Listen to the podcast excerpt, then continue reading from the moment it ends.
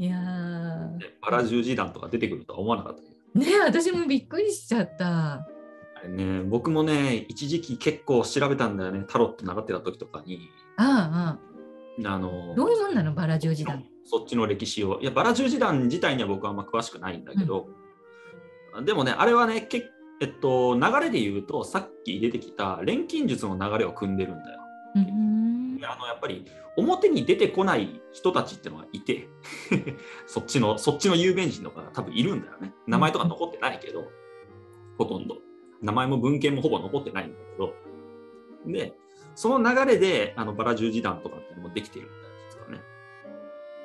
で結局そっちはスピリなんか神秘思想って書いてあったけど実際もうスピリチュアルなんだよ。いわゆる、でうーん理屈あっちはあっちの理屈があるんだけども僕らの一般に思っているロジックとはまた別のロジックがあって占いとかもそのロジックでできてるんだけどでそっちの方を信奉してる人たちの、まあ、一部の一派だよねがあのバラ十字団に一つあって。へー。であの中あのあれに属してた人の中からそういうそのタロットカードを作る人ができたりとかするんだよ。だ分元となる多分、うん、そうそうそう。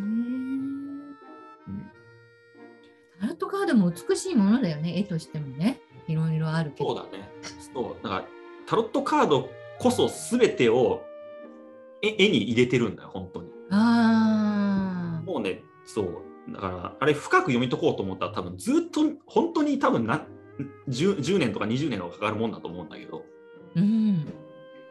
全部に意味があるんだよ、本当に、タロットカードって。だから何気なく描かれてる絵なんだけど、パッと見てる。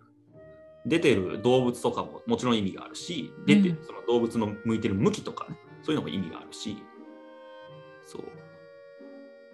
その人の表情表情とかも意味があるし、持ってるものとかも取れ意味があるし、うん。いろんな計算の上に成り立ってるから、うん。伊達にタロットカードの占いが当たるのは、あの、ちゃんとそういう計算の上なんだよね、あれはね。なるほどね。いろいろ読み取れるってわけなんだよね。その人の読みたいように。うん。